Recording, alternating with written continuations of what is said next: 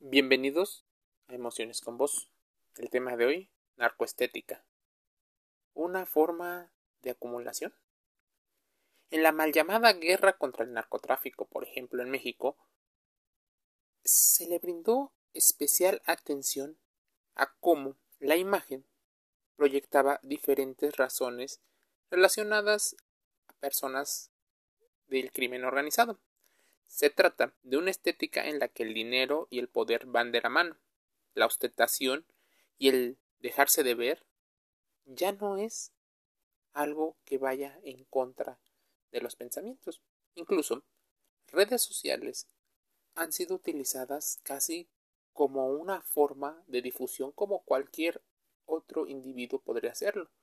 Es como si existieran influencers de esta narcoestética. En el presente podcast se brindará una reflexión acerca del llamado narcoestética y su categorización, el concepto, estereotipo y las imágenes que utilizan muchos de estos referentes.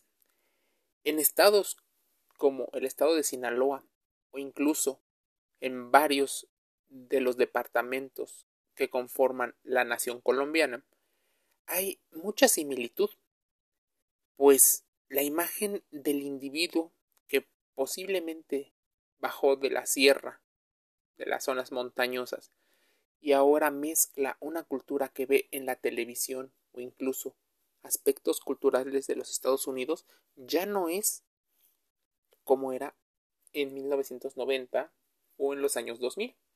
Hoy, las personas que se les dice narcos o narco juniors visten a la moda son personas que visten de etiqueta, incluso de marcas.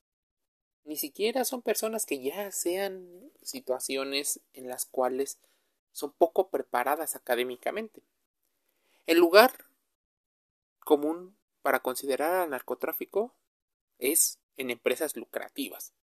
Cuando la mercancía producida atenta contra la salud, sin duda, muchos de los gobiernos tienden a salvaguardar el orden pero, ¿qué pasa con la forma en la que visten?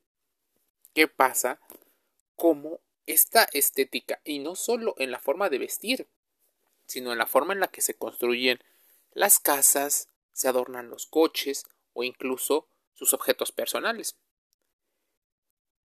Esta estética puede referirse, por ejemplo, incluso a una situación artística y cultural, pues aunque no suelen ser coleccionistas de muchos aspectos como el arte.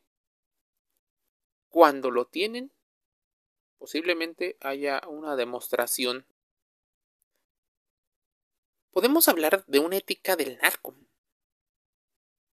Sí, tal vez esta, donde el triunfo es parte de lo bien y no ostentarlo podría ser algo malo.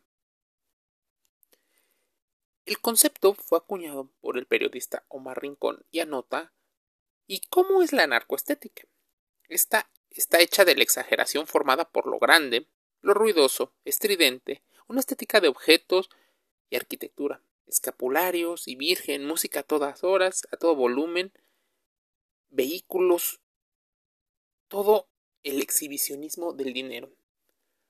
Cuando existe un fenómeno de crisis, muchas veces las personas en el entorno suelen ver a estos individuos como referentes, referentes incluso de la moda, y están en los eventos más importantes relacionados a estos eventos de glamour. Y sí, sentados con las personas que han obtenido su fortuna de manera legal.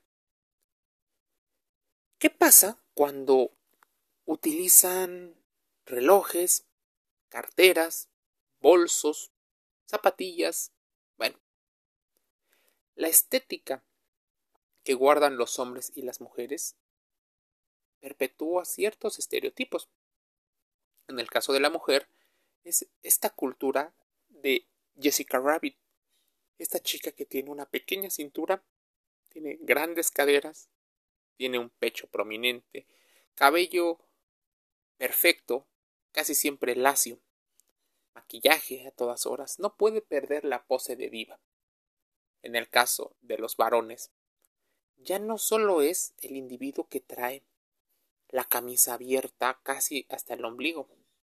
Pueden vestir de traje, zapatos de diseñador, utilizar relojes de la más alta gama, utilizar lentes.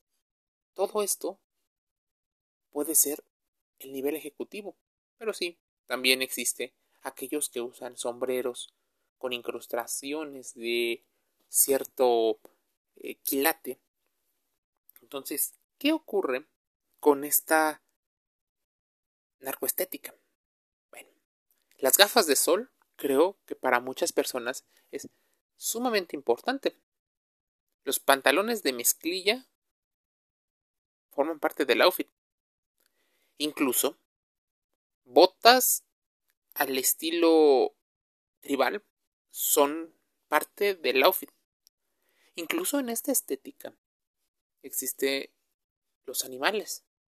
Pero mm, los perros forman parte de el pasado.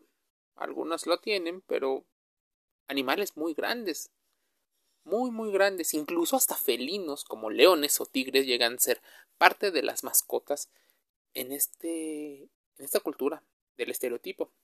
Se justifica parte de las conductas que se tienen con gran naturalidad, pues es que se vive en un peligro muy grande.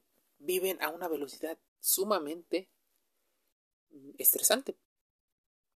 Los estereotipos establecen marcos de referencia y maneras de orientar nuestras percepciones. Asimismo, tú puedes considerar que es bueno o es malo algunas de las características.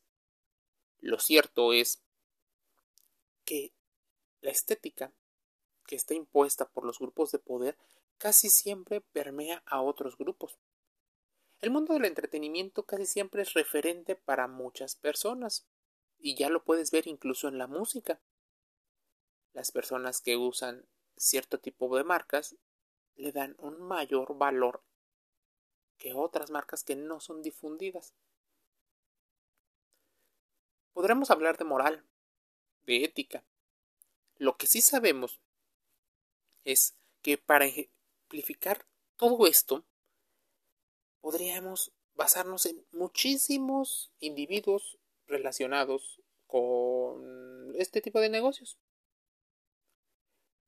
Hablando de esta estética, podemos referirnos, claro, a las imágenes de los santos, de las deidades y de los cultos que tienen.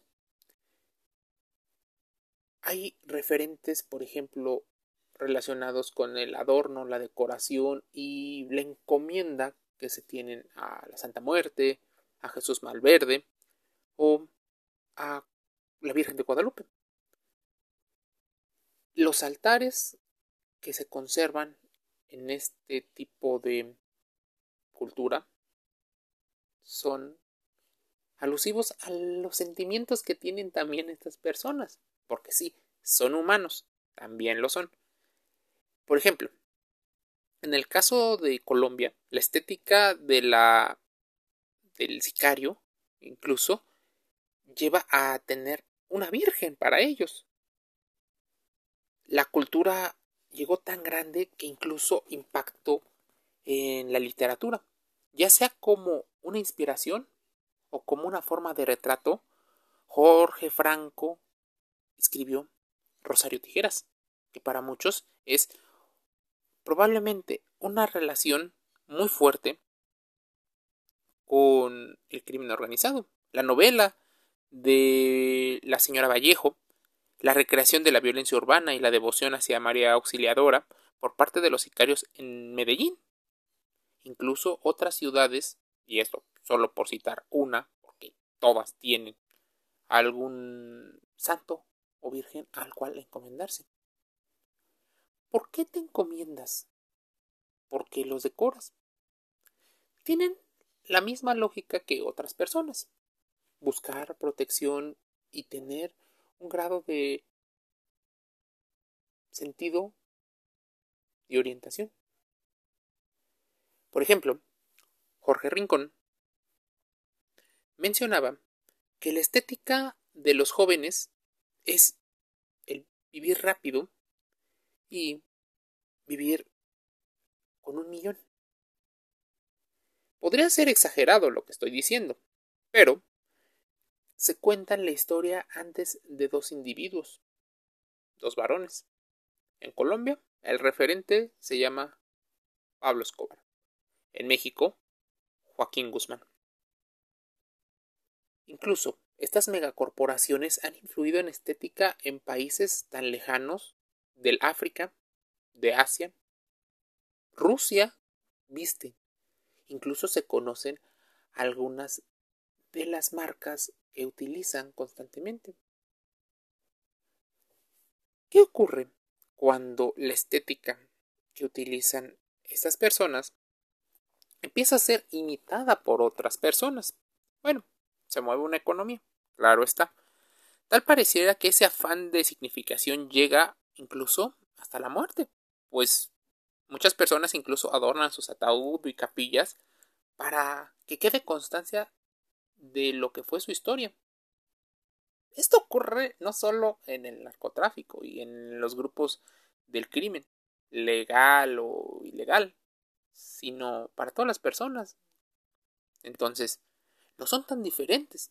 Lo que ocurre es un mayor poder de consumo, cosa que no cualquiera llega a tener. En ese sentido, al narco no le interesa mucho coleccionar, en el sentido que implica jerarquizar las piezas, catalogarlas, depurarlas y clasificarlas.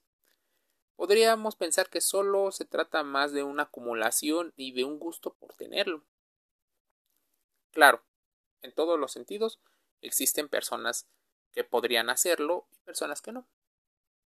No es una generalización, solo es un artículo que estamos leyendo de la revista unam.mx. En ese sentido, el documental Los lujos del narco da cuenta de los procesos por los cuales los objetos son asignados, por ejemplo, incluso en las casas de subasta. ¿Por qué un carro blindado de cierta marca podría aumentar su valor según a quién perteneció o a quién pertenece? Es el demostrarle a alguien que la otra persona está y cuánto poder tiene. Incluso las parejas que llegan a tener los narcotraficantes suelen ser vistas como mujeres trofeo. Pero este término de mujeres trofeo también existe en instituciones de índole legal, pues existen las esposas de los presidentes, políticos, empresarios, deportistas. Por ejemplo, el investigador Miguel Carbonell señala que existe un aspecto que determina si se puede ganar la guerra o no según los aspectos culturales. En primera instancia, ver a los narcotraficantes como ídolos y héroes podría no ser lo más atractivo que debamos de hacer. Pero causan sensación, causan un placer por ser imitados entre miles de jóvenes y de niños. Otro aspecto en el aporte del dinero a las familias y las labores de índole social. Muchas personas en esta estética no solo reparten despensas o dádivas, también llegan a construir escuelas, pavimentar calles, reparar templos. En general, hacen con la estética un aporte a la comunidad misma que no ha logrado hacer el gobierno en algunos casos. Es importante saber que la estética guarda una gran relación con el poder. Si estás a favor o estás en contra, esto es tu opinión.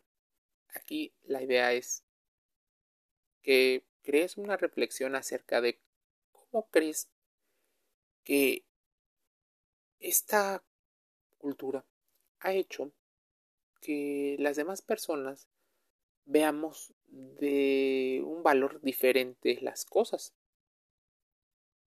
cómo es que los medios de comunicación han influido con respecto a cómo queremos ser percibidos.